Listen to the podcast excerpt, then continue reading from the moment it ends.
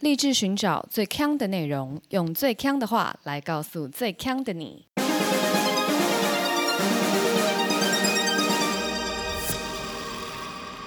姐妹，强强强！嗨，大家好，我是 Megan，我是 Amber，Aloha。我即将就要第二次隔离了耶！真的吗？对啊，我二月要回去，然后又要再隔离两个礼拜。哇，那你要不要这次隔离完之后再继续挑战，一直在家里？嗯，可是隔离完它会有个仪式感，就是你好像觉得，你知道我上次隔离完以后啊，其实我隔离时间是到凌晨十二点嘛。对。然后十二点其实我也没有要干嘛，对不对？可是你就会觉得说，没有，我现在就是要踏出门，像跨年一般。对，像跨年一样，我就是要出门。然后就十二点的时候，我就跟我爸妈说，我结束隔离了，我要出去买东西。然后我爸妈就说，这么晚你要去买什么东西？然后你知道我踏出门的时候，我还忍不住在电梯里拍一张照片，因为觉得说我实在太久 没有看到电梯这个东西。想到我要接我要进入第二次隔离，其实也是有点害怕。不用啦，我觉得你现在已经完全不 care 隔离这种天数了。没有，你要给一些 context。Amber 会说我完全不 care 隔离这种天数，是因为我那天突然就是 WhatsApp Amber 说：“哎，我三天没出门嘞，怎么办？我是不是很宅？”然后我以为他已经 work from home 那么久了，他会跟我说：“这有什么了不起的？我已经一个礼拜没出来了。”结果没想到我被他大力的抨击，我就说你是老起来放是不是？对呀，我觉得怎么会呢？三日不出门怎么样？呃，没有，不能讲，能知天下事。OK 啦，对啊。可是我现在。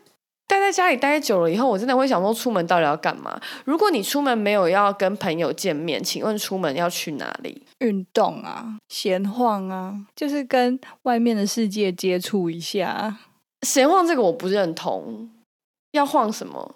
闲晃啊，我们这个人就是生来是一个群居动物，你要跟人家有一些接触啊。你知道我今天在看那个。木曜四超玩，就看到他们去北海道动物园，然后我就想到你跟我说我都在待在家里，这样不行，所以我就想到说，哎，那些动物园的动物，他们就是一生都被隔离在那个很小的空间里耶。其实你讲的真有道理，对，那个很小哎，你看狮子它住的家了不起，就是它可能一百个它的身体的的大小的地方哎。可是他们应该有蛮多动物，就是很像天然毒这样子。它生下来的时候，它就是在那里面的，它也不知道外面的世界怎么样啊。其实我们会知道，在被关在一个地方，跟你在外面的世界感觉是不一样的。但他们一出生就在里面了，会不会根本就也不知道外面有多脏？哦，你是说他没有吃过米其林的时候，就不会去嫌其他东西不好吃的意思啦？对啊。没有，可是我觉得这应该还是违反动物性诶。就狮子应该就是要奔驰吧？哦，对啊，你说它奔三步就撞到墙，对，真的很可怜诶。没有啊，那那人也一样啊。你看房子这么贵，大家可以买的房子或是租的房子。居住的地方也都超小的，搞不好我们以前人每人都是一户一百平，完全不一样好吗？人你可以开门出去，然后说嗨，李叔叔你好，我是隔壁的王小美。你狮子可以开门出去跟企鹅 say hi 吗？完全不能呢。我的意思是说，我们的房子小不等于我们的活动范围小，可是狮子的房子小就等于狮子的活动范围小。没错，所以大家要记得开门，包括你要记得开门。不要关在那个房子里面，记得出去跟李叔叔 say hi。哎，讲那么多，而且跟我们今天主题完全没有关系。来进入我们的主题，我们今天呢是众所瞩目的古人懂不懂？哎，可是我很好奇哦，是不是只有古人懂不懂的粉丝们就是比较喜欢哑巴叉，所以我们才会觉得说，好像大家都比较喜欢古人懂不懂？请问什么是哑巴叉？哑巴叉就是。肚子饿了，一直叫这样子。哦，啊，然后其他人都不在乎，是不是？对，会不会其实就是喜欢听星星或是 IDC 龙虎榜的听友比较害羞，他们就比较不 vocal，所以他们其实也很多，但是因为只有古人懂不懂的人比较就是 voice out。那大家就是要对这些 企划的喜爱，要让我们知道，我们就会多做一些大家喜欢的内容。对，但没办法，就这次我们就是根据每次都是大家在敲完古人懂不懂，所以我们今天又再做了一次古人懂不懂？哎，真的耶！还是我们比较适合讲古啊？我我出生到现在，没有人跟我说过我适合讲古。还是我们下一个系列来开说书？你说像念床边故事一样念给大家听吗？说书就是远方走来一个高头大马、体型剽悍，但是却蒙着眼的一位男子。哎，这个我不行哎，我会一直笑。笑什么笑啊你？不是啊，说什么书啊？我我听到“说书”这两个字，我就有点受不了。我不行，无法当成说书人的角色。好吧，我们今天主题是八仙过海的八仙。哎，在进入主题之前，我又可不可以再歪楼一下？嗯，就是八仙呐这个字啊，在新加坡有不同的意思。嗯，怎么说？就是如果你要讲 ten percent，ten percent 就是十趴嘛。我们台湾是讲十趴，对不对？对。他们会讲十八仙，十八口音呢？如果你要讲五 percent，他们会讲五八仙，他们的八仙就是 percent。嗯，但因为八仙好像比较好意会到说，哦，它是有口音的 percent，但趴是怎么来的？趴也是啊，p 开头是不是？对啊。OK OK，应该很多这种例子吧，就是用一个音代表的。对啊对啊，那个啊那个啊，你有没有 feel 的那个 feel 也是吧？feel 什么 feel？对呀，feel feel 什么 feel？我跟你讲，我超讨厌人讲 feel，而且我我跟你讲，我一辈子没讲过这个词，没有 feel，那个 feel 不对。但我每次会说，假如要吃饭的时候，然后就有人说好去吃牛肉面，我就说今天 don't feel like 吃牛肉面，don't feel like 啊，对，就是它可以接任何就是你不想做的事情，don't feel like 吃牛肉面，或是 don't feel like 录音。或是 Don't feel like 八仙，随便 Don't feel like 八仙不能哦。但是我们我们今天不能 Don't feel like 八仙，因为我们今天就是要来讲来讲八仙，所以我们要 feel like 八仙。OK，我就先帮八仙这八位人士稍微讲一下，他们到究竟是谁。我跟你讲，八仙大家很不熟，非常不熟。我觉得里面我这样子晃一看，这八位人士啊。就是我只认识一个人，是吕洞宾。你只认识吕洞宾？嗯，其他人的名字就是感觉听过，但也不知道他们是谁。哦，那你你听到吕洞宾，你最大的想法是什么？你的 feel 啊，第一个 feel 啊，我的 feel 就是我就是 feel like 他是一个怪人，因为我听到他的故事好像都是比较吊儿郎当的那种。OK。那我可以先来补充一个，就是关于吕洞宾、吕先祖本人的一些小传说啦。其实我本人算是还蛮笃信吕先祖的。我本人为什么呢？因为其实呃，吕洞宾是正大指南宫的那个一个主神之一。哼。那其实吕洞宾也是在八仙里面最多人在崇拜的人。我的崇拜不是指那个这粉丝型的那种崇拜啊，我喜欢你，好帅，不是这种崇拜。我说的就是拜拜的崇拜。OK，对，不是，也不是那个潘玮柏跟张韶涵的。不要再提起这个年代老歌。OK，好。所以他其实是最多人在敬拜的八仙里面的一个神明啦，所以最著名的应该就是正大的指南宫。然后呢，我小时候有一次跟我当时一个男朋友说：“哎，我们去指南宫爬山这样子。”嗯，然后就我我当时的男朋友就跟我说：“指南宫，指南宫哪能情侣一起去啊？”然后就跟我说，指南宫是著名的情侣去就会分手，它号称分手庙。你你知道这件事情吗？我不知道指南宫号称分手庙，但我知道好像有人会为了求分手去拜吕洞宾。求分手还要拜拜，怎么那么逊啊？来找我，我就想说，哎奇怪，你要分手直接分啊？那边吵神明什么意思？对啊，你知道分手这件事情是片面吗？就是。相爱交往需要两个人都答应，但分手只需要一个人想分就可以分。对啊，所以分手是世界上最简单的事。除了是有一些，就是有一些极端情况，当然是比较不一样。不然一般来讲，分手其实是还蛮，只要你有胆就可以分的。嗯，当然有一些太极端的，就是不在此限了。好。我们刚刚讲到说，指南宫是俗称的分手庙嘛，他有个说法就是吕洞宾当年啊，是因为他苦追不到何仙姑，所以他就嫉妒世间情侣，所以他如果看到情侣一起来拜拜，他就会设法搞破坏。然后指南宫就驳斥这样的说法，他说。如果吕先祖是这样狭小的心胸啊，怎么可能可以成仙？所以他说吕先祖是预知这对情侣他无法终成眷属，不如让两人先分手，等于斩烂桃花。哇，好会讲话哦！指指南宫整个直接凹回来耶。对，真的是很会讲话。就说不是神仙的错，是你们这些凡人自己的错。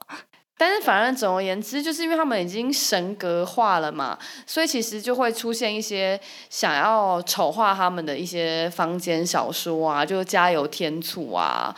但一定也会有崇敬他们的人为他们说话，就是这样子。嗯，所以在今天准备气化前，我对吕洞宾的了解大概就是刚刚那一些而已。OK，那你们后来有去指南宫吗？没有哎，所以我就是一个宁可信其有的人呐。我就觉得说，我不要不要挑战，不要挑战。但哦，但是我是呃上上集在过年那一集，我有讲到，我每年过年其实都是去指南宫拜拜的嘛，所以我才说我算是笃信吕先祖的。哦，指南宫的最大的神是他哦。指南宫最大的神不是他。哎，通常最大的神应该都是玉皇大帝啦。哦，是啊，对，通常你知道行天宫拜谁吗？嗯，不知道。Oh my god，关圣帝君。哦，是哦。那你知道谁是关圣帝君吗？关公啊。对啊，行天宫是拜关公啊。不是啊，那你你怎么跟他对话？你怎么跟他对话？你就是说，呃，众神明在上，这样是不是？没有啊，因为他住的地方上面有匾额啊。哦，你就照他的念就对了。对啊，我就是我是去拜访他的时候，我是会先看他的名牌，然后就哦知道他是谁了之后，再跟他讲话，这样子。非常有礼貌的哦，所以你不会一次说众神明在上，不会，或者神明们不会。哎，讲到这个，你知道我我以前有一个非常特立独行的堂姐啊，她就是刚好是过年的时候，然后就是我们很多亲戚在场嘛，她她从外面回到家里，然后结果就是大伯母就跟她说：“哎，快跟那个叔叔阿姨问好，这样子。”然后结果因为人很多嘛。然后呢，我那个堂姐就说：“各位亲友，大家好。”那他有开始朗读吗？没有。各位亲友，大家好，我的新冰箱。如果我有一座新冰箱，什么鬼啊？他是用这个朗读的语气跟跟大家问好。没有没有，他就很平铺直叙我说：“各位亲友，大家好。”好奇怪。然后嘞，大家傻眼嘛？这小孩有什么事？大家觉得他超没礼貌，好生疏的感觉哦。对呀，堂姐你不错，堂姐真的非常特立独行。好了好了，我们不管堂姐，我要回来讲八仙了。终于终于，民间大家都很喜欢这八仙的故事，就是因为他们原本其实都是一般的人，凡人呐。对。他们都是后来修道，然后才变成神仙的，所以大家都会觉得说，嗯，看八仙的故事比较像是在看神仙世界里面的凡人故事，比较贴近大家的生活了。哦，那最著名的就是八仙过海是故事啊，蛮多个版本的啦，但这些版本都大同小异。就是这八仙呢，他们去帮王母娘娘庆生，然后他们就喝了一点小酒，大家都很开心。然后庆生完之后。就想说啊，那要回家，因为大家都很醉，就有点开心。吕洞宾就说，他之前都听说，就是东海上面有时候会有海市蜃楼，所以他就想要去看。八仙好不容易聚集在一起，我们就一起在海上冲浪，冲回家，然后还可以看海市蜃楼。结果呢，大家就很开心啊，就把自己的法器丢到海里面，就一直在那边玩。结果没想到，就是玩的太嗨了，惊动到了海底下的龙宫。海龙王就很不爽啊，他想说这八个人是在那边吵什么吵？他就派虾兵蟹将上去，就看一下，就是到底发生什么事情。对，然后他们就不然吵起来了。八仙里面其中的一位，他就被抓到海底了。其他七个就在上面就很生气，就想说你怎么把我们的朋友抓下去？然后他们就开始大打出手，后来还把海龙王的儿子杀掉了。哈，一发不可收拾，龙王的儿子被杀了嘛，他就很生气，就去找了他的兄弟姐妹。还好观音就是经过这个东海，然后就看到，嗯，怎么大家都在打架？他就当和事佬，最后就这场动乱才结束。哦，所以我就想说，哎，我看完这个故事，我就想说，嗯，这个八仙真的是也是蛮调皮的。哎、可是你有没有想过，你如果今天是一个仙人的话，你希望你的法器是什么？我想要有神灯，神灯算法器吗？法器是要攻击的东西吗？你可以神灯，就是金角大王、银角大王，你只要喊他名字，他说有，他就被吸进来。对，像神眉的手一般，把大家都吸进去。啊，没有神灯也可以啊，你喜欢神灯哦？对，好，你喜欢这么这么这么 man 的法器哦？神灯很 man 吗？我觉得很 man，喂有什么很少女的法器吗？因为像我从小我就是立志想要当百花仙子，就是熟悉我的朋友都知道，就是他们只要问我说我的心愿是什么，我都会跟他们说我想要当百花仙子，就是我想要叫什么花开什么花就会开这样子。请问这个有什么厉害的哎、这很厉害，管花哎、？OK，管花，但花又这怎么当武器？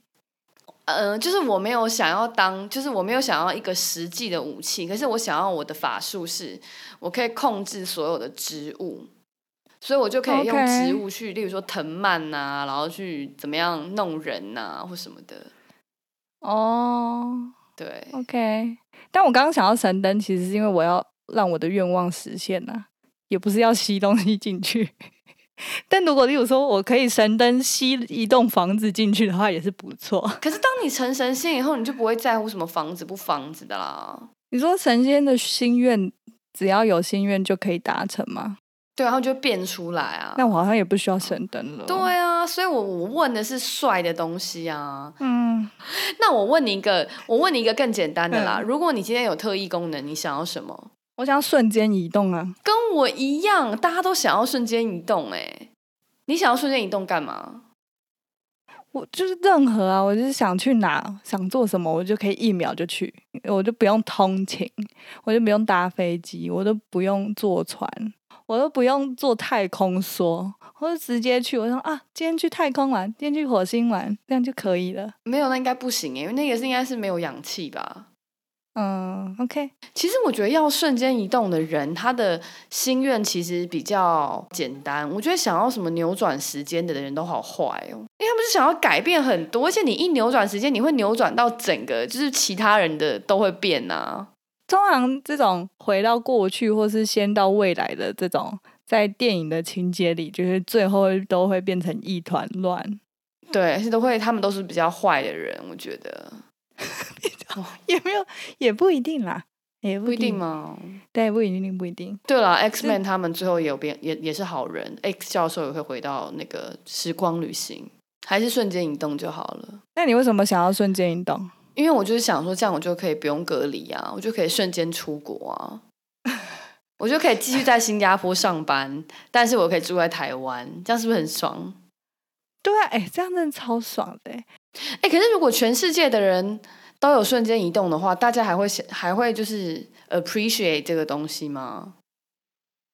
会啊，就像现在全世界人都可以坐飞机，但他大家不会说，哼，飞机算什么这样子啊？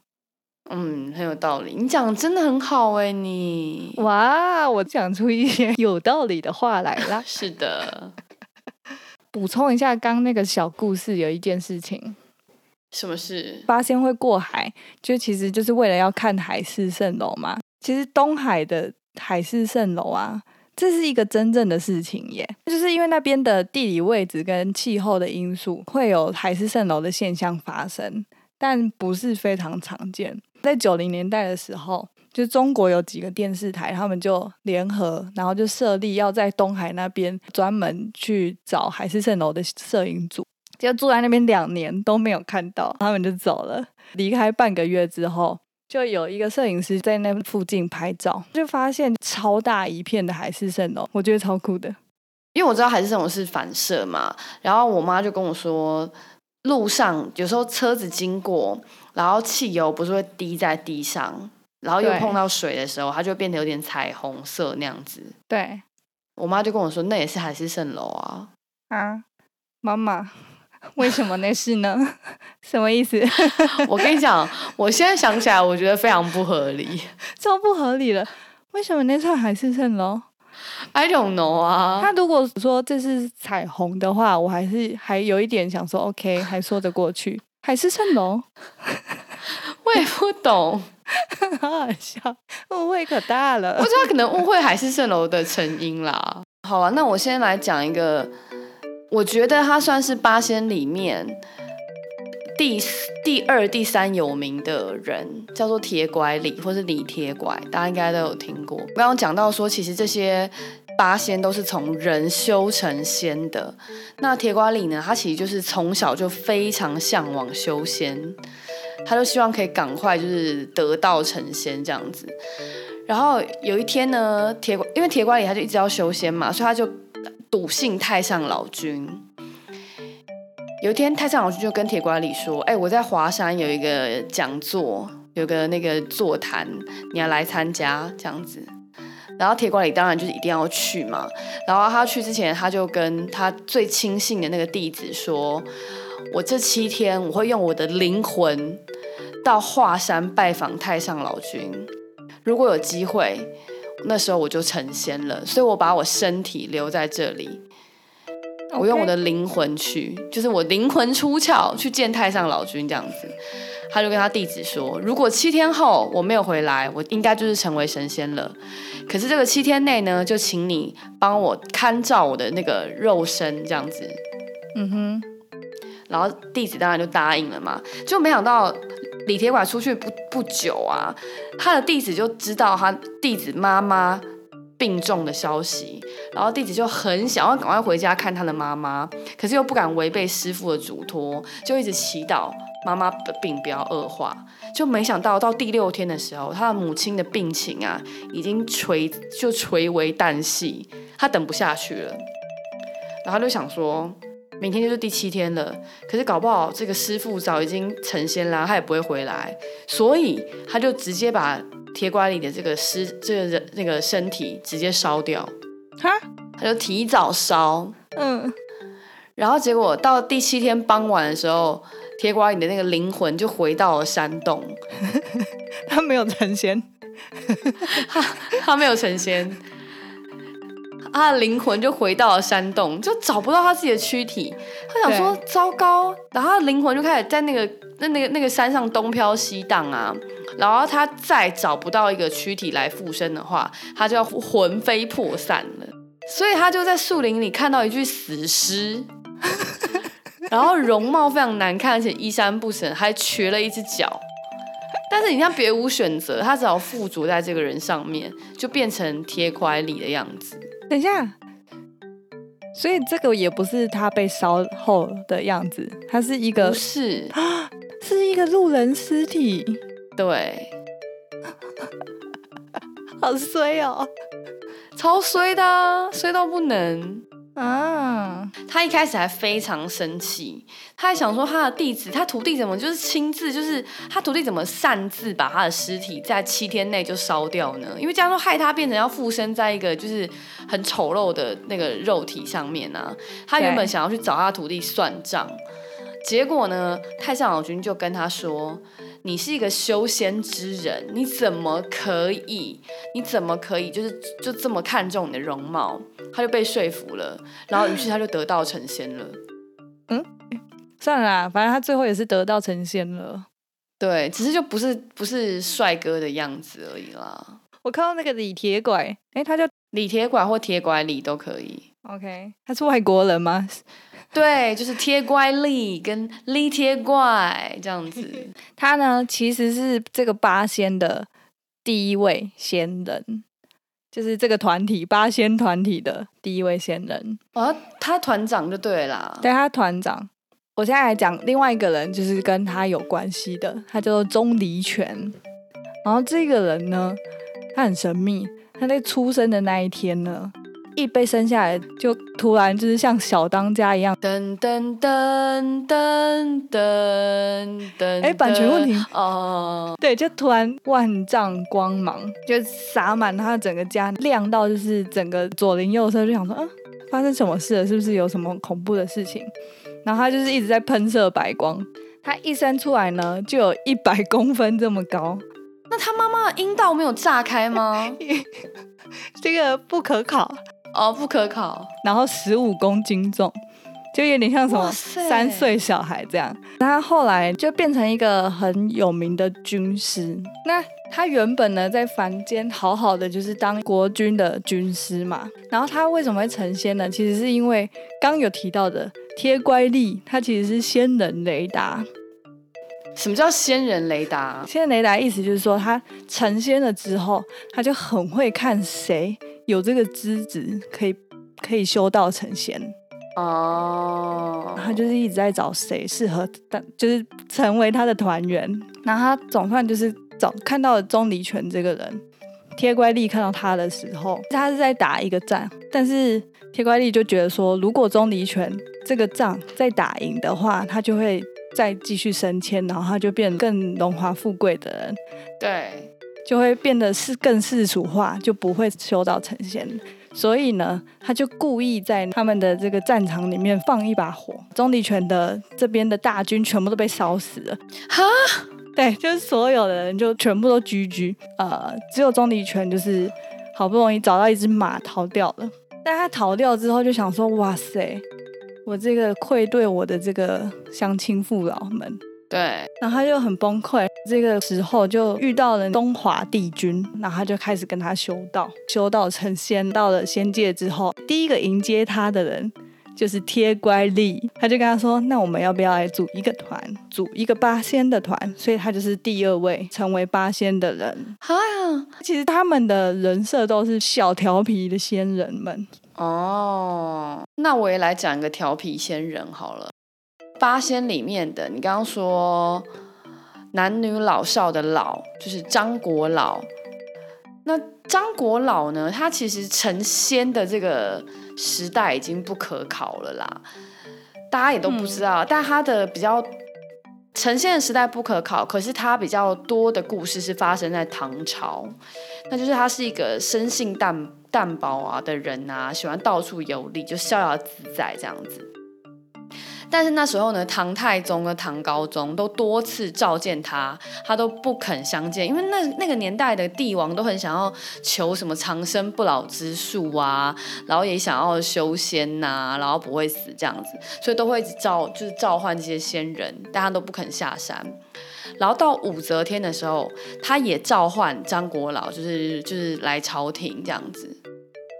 所以你看，从唐太宗、唐高宗到武则天，已经换了三个皇帝了，他都张国老都还没死哦。嗯，然后他都想要召唤张国老，然后武则天也召他嘛，然后张国老就想说，好吧，好吧，那我就那么烦，我就去一次。结果呢，他在路上半路就装死，你说装真正死掉这样子吗？对，就装死，装死，不是说摆烂的装死，是真的是是呃嗝屁的装死，假死对，假死。OK，然后因为当天那时候是就是盛夏，所以他的身体转眼间就开始腐烂生虫，所以那个使节啊就只好回朝廷禀报说啊张国老死了，而且尸体都腐烂了，然后就武则天就只好作罢。结果后来又有人在别的地方的山上看到了他，这时候已经过了唐太宗、唐高宗、武则天，到了唐玄宗，他又在派人去请张国老，对，然后张国老就马上在那个时节前面直接假死，假死 again，气绝身亡。哎、张国老不错哎，他很容易那个，他如果去爬山的话都不不怕熊了，因为他是假死。假死就是他的绝招，大绝招。然后没有，然后结果那个这个这个使节被吓到，赶紧焚香祷告，说明说这个天就是天唐玄宗有多想见他、多么虔诚。张国老又才醒过来，这样子。总而言之，张国老醒来以后，然后呢，费唐玄宗还是费了三番五次，就想要邀请他，就就是去去那个朝堂上一聚。然后最后张国老总算就是安安分分的出现在朝堂上了。就唐玄宗好不容易看到他啊，就跟张国老说：“哎、先生是得道之人呐、为什么你看起来还是那个、啊，就是头发掉光光、牙齿掉光光这种老态龙钟的样子嗯，？”然后张国老就说：“哎，你这样讲，我实在是非常惭愧。你看，像我的齿落法书啊，他就一把一拳就揍掉自己全部的牙齿。”然后再把自己头发全部拔掉。他说：“我就全部都弄掉，会不会好一点？”然后唐玄宗吓傻，因为他满口都是血，然后就说：“ 对，他就跟张国老说，你也不用那么激动，你休息一下，我们再谈。嗯，”然后再过一会儿，然后张国来又在面见唐玄宗的时候，他的牙齿跟头发已经全部都长回来了。啊，什么？他就是仙人嘛，对这对个仙人好神秘，而且长他也不把它长完全，他就是长他这个发量稀疏、牙齿有掉的的状态嘛。没有，他就长回一个就是全然一新、哦黑人牙膏的感觉。OK OK，然后唐玄宗觉得说，哇，这张国老好像真的很厉害，就是怎么有两把刷子，就是刚刚打落牙，然后拔完头发，就是血流满口满面，都还是可以重新就是恢复正常。然后就决定要用毒酒测试他，哈，结果对，就是会毒死人的毒酒，exactly 的毒酒。好不合理。就唐玄宗也是蛮调皮的，我也不懂为什么要这样子。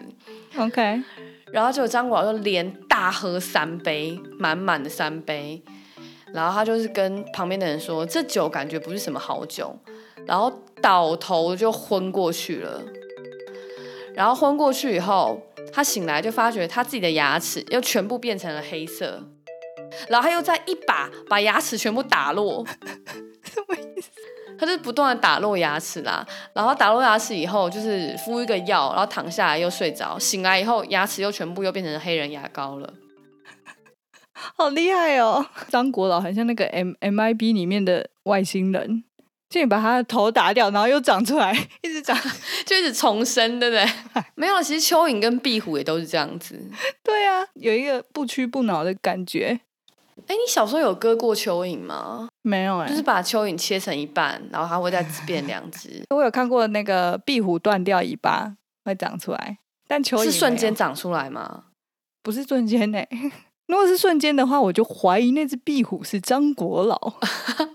那蚯蚓就是张国老，因为蚯蚓被切成一半之后，它两边都马上就会同时的复活，瞬间变回瞬间两只蚯蚓变回原本的长，不会变成原本的长度。它如果是两公分的蚯蚓，它被切一半以后就会变成两只一公分的蚯蚓。哦，那这样就不是张国老了啊！张国老就是你本来一公分，对不对？然后它被切一半，它长回去会变成五公分，对，没错，它长这就是张国老。对，这就是张国老。对，我们把张国老形容成蚯蚓，了对吗？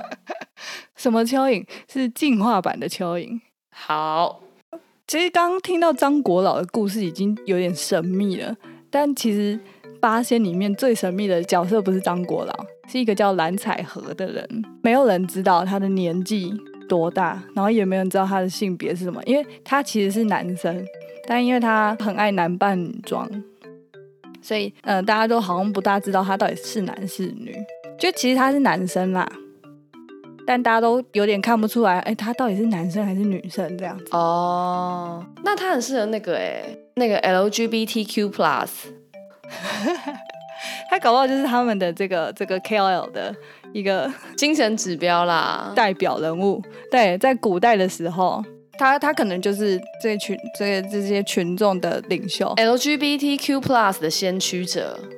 OK，因为他就有点像是街头艺人的感觉，所以他每到一个地方都旁边就会聚集很多人在那边看他表演，会获得一些钱，他就会把这些钱用一个绳子把它串起来，嗯，然后就会拖在地板上，就很像在遛狗一样，这样一直拖你。说他遛他的钱，对他遛他的钱，然后也不会去花这个钱。然后有人问他说他为什么这样，然后他就讲出一个名言，就是钱是身外之物，生不带来，死不带走，何必计较呢？啊，这是他讲的，对，这就是他。但其实他在八仙代表的就是平，可是他其实是是有钱的，只是他不花。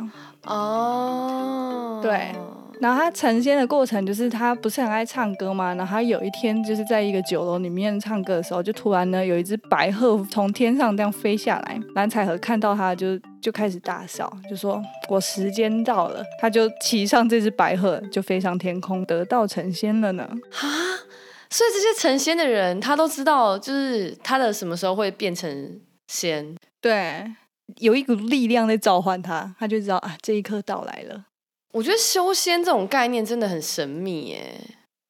真的很神秘。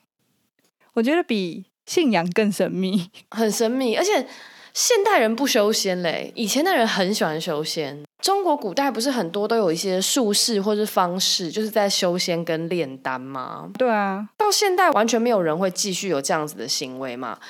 然后我就看到，就是那天有个新闻啊，他就是说，在中国的南京挖到一个古墓，然后那应该是东晋的一座古墓，然后里面有发掘有一个女的古人呐、是女子这样子，她旁边放了一盒丹药，应该就是长生不老丹。哼，然后里面有几颗红色的小丸子，然后结果专家就把这些红色的小丸子拿去化验，他们很惊讶，这个可以保存一千多年呐、红色的丹药保存一千多年呢、然后就验完里面以后，发觉汞含量高达六成。啊，好恐怖哦！对啊，所以就是他们那时候修仙，其实然后炼丹都在吃一些这种不知道是什么的东西。我觉得可能是因为科技的进步啦，大家就会知道说吃那些丹药也没有用啊。大家都知道不可能有长生不老，也不可能直接羽化成仙呐、好啦，那我们今天呢，就是我们挑了几个八仙里面比较有趣的角色来跟大家分享。那今天节目就到这里。如果喜欢我们的节目的话，不要忘记订阅我们的频道，然后还有我们的 Instagram 跟 Facebook 粉丝团都可以订阅来跟我们聊天。我是 Megan，我是 Amber，下周见。拜拜。